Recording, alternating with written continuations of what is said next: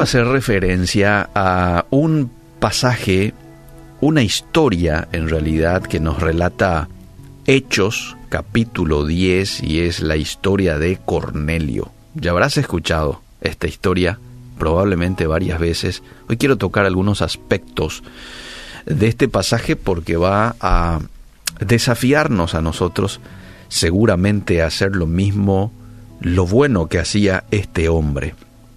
Cornelio vivía en Cesarea, era el encargado de una compañía llamada la Italiana. Eh, Cesarea, más o menos a unos 50 kilómetros al norte hoy de Tel Aviv, en Israel, ¿verdad? Este era un hombre oficial militar que representaba a Roma y tenía a su mando 100 soldados. Por eso lo llaman el centurión. Él no era cristiano, ¿eh? él era un gentil, pero buscaba a Dios y era un hombre reverente y generoso. ¿Qué se entiende por gentil? Era una persona que no eh, profesaba el judaísmo para aquel entonces, ¿verdad? A eso lo llamaban gentil. Hoy gentil sería una persona quizás que no le tiene a Cristo en su corazón gobernando, ¿verdad? Ahora, quiero que mires lo que hace Dios con una persona con estas características que tuvo él. Buscaba a Dios, era un hombre reverente, generoso. En primer lugar, se le aparece un ángel y le dice que sus oraciones y limosnas llegaron al Padre. Ya por una cuestión de tiempo no voy a leer los pasajes, pero están hechos 10 lo podés leer con mayor detenimiento y subrayar un poco más este, cuando, cuando puedas de pronto. Eh, y después le da la orden, el ángel, de enviar personas en busca de Pedro, de manera que Pedro le hable de Dios y ya sabemos lo que ocurrió después, ¿verdad? El Espíritu Santo los visitó y no solo le visitó a él, sino a toda su familia. Según la ley judía, ciertos alimentos estaban prohibidos. Ya hemos hablado bastante de ellos aquí con este, los profesores del CENTA, ¿verdad? Pero lo podés volver a leer en Levítico 11, están los alimentos prohibidos eh, por Dios al pueblo judío. Estas leyes hacían difícil que judíos y gentiles comieran juntos. ¿Por qué? Porque existía el riesgo de contaminación. Más aún, a los gentiles en aquel tiempo se les veía a menudo como inmundos. Oh. Pero Dios estaba tratando ya con Pedro. Se le aparece a él en una visión, que no debía ver a los gentiles como inferiores a quienes Dios redimiría. Antes de tener esta visión, Pedro pensaba que un oficial romano gentil no podría aceptar a Cristo. Después de la visión, comprendió que debería ir con el mensaje al hogar de este gentil y predicarle a Cornelio las buenas nuevas de salvación en Jesucristo.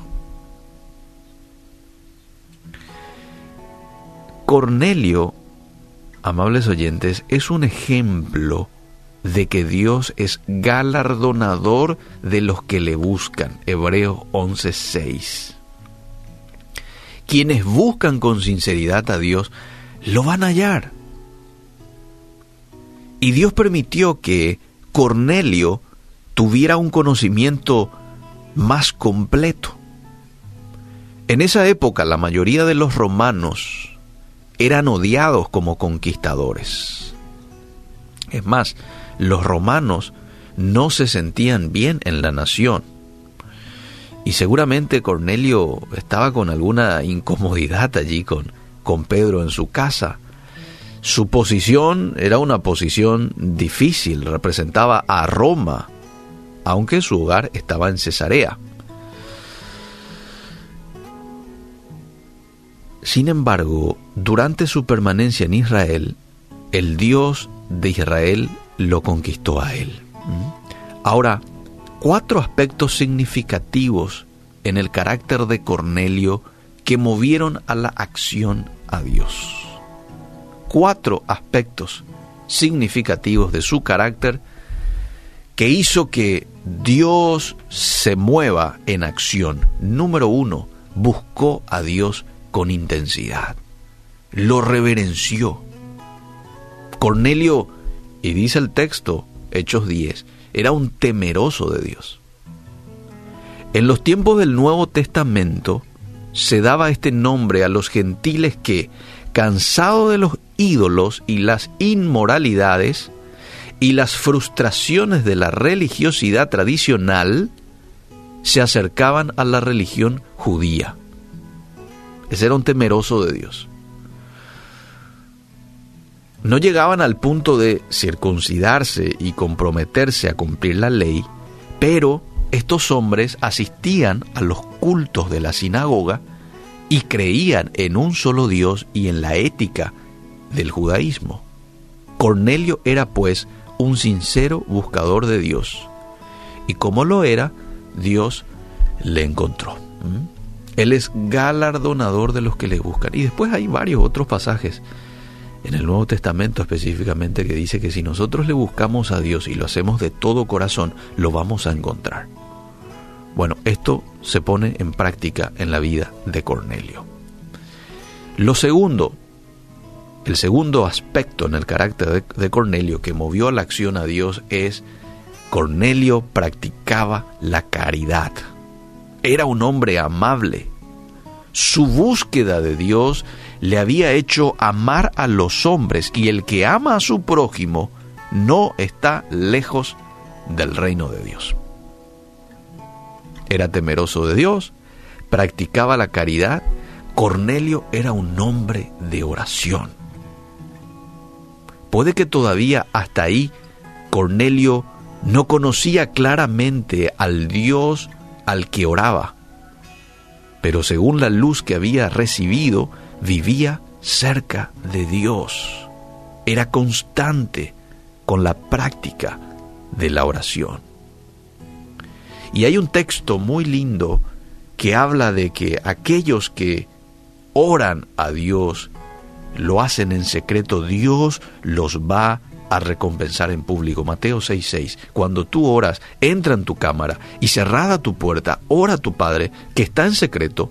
Tu Padre que ve en secreto, te recompensará en público. Esto es lo que ocurrió con Cornelio. Dios lo recompensó y lo hizo en público le llenó de su Espíritu Santo a este hombre y a toda su familia. Y se dio a conocer de una manera más completa, más cercana Dios a Cornelio. Era temeroso de Dios, practicaba la caridad, era un hombre de oración. ¡Wow! Son aspectos que mueve a la acción a Dios en la vida de una persona. Que Dios nos ayude a también poder tener estas características que tuvo este hombre gentil que después pasó a ser un hombre lleno del Espíritu Santo. Gracias Dios por tu palabra que siempre nos habla, nos orienta hacia lo que esperas de cada uno de nosotros. Ayúdanos a poder tener estas características también, a buscarte de todo corazón y a demostrar en la vida práctica que somos temerosos de ti. En el nombre de Jesús. Amén y amén.